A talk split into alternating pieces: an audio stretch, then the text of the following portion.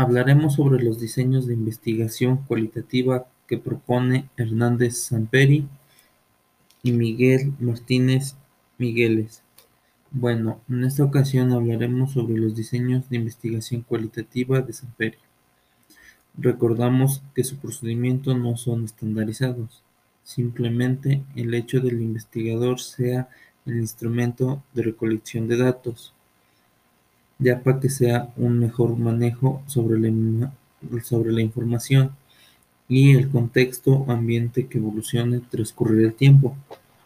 El diseño, el diseño, al igual que la muestra de la recolección de los datos y el análisis, va surgiendo desde el planteamiento del problema.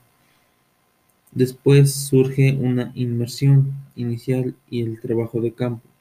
Luego llega a sufrir algunas modificaciones, ya que para el investigador se le es,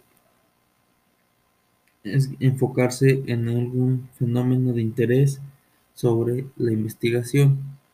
Por otra parte, tenemos los diseños básicos dentro de la investigación cualitativa de Samperi.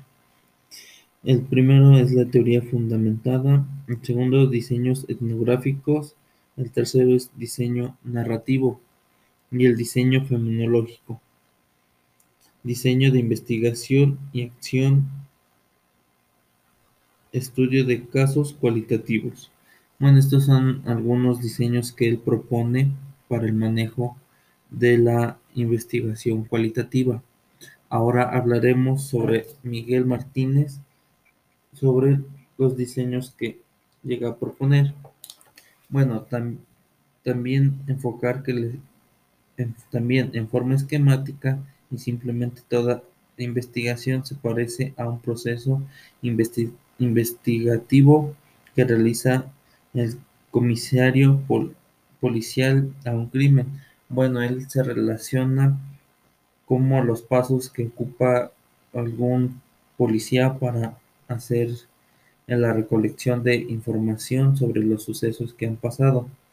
Nos habla sobre el recoger información. Se pudiera ilustrar lo académico, entrevistado o testigo, familiares o amigos. En la recoger información se entrevista, se le hace una serie de preguntas para la recolección de todos los datos. La estructura de la información integrándola a un todo coherente y lógico por medio de una hipótesis, que toda la información tenga una coherencia y que se vaya estructurando paso a paso. Después nos dice que las estructuras de la información por medio de la categorización de los contenidos.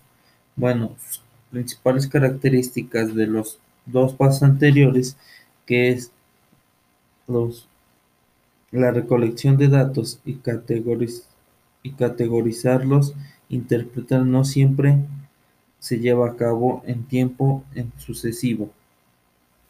Bueno, pues esto sería algo, ¿cómo se llama? La relación que hay entre los dos diseños por los diferentes autores y ver cómo se, cómo se diferencia cada uno de estos.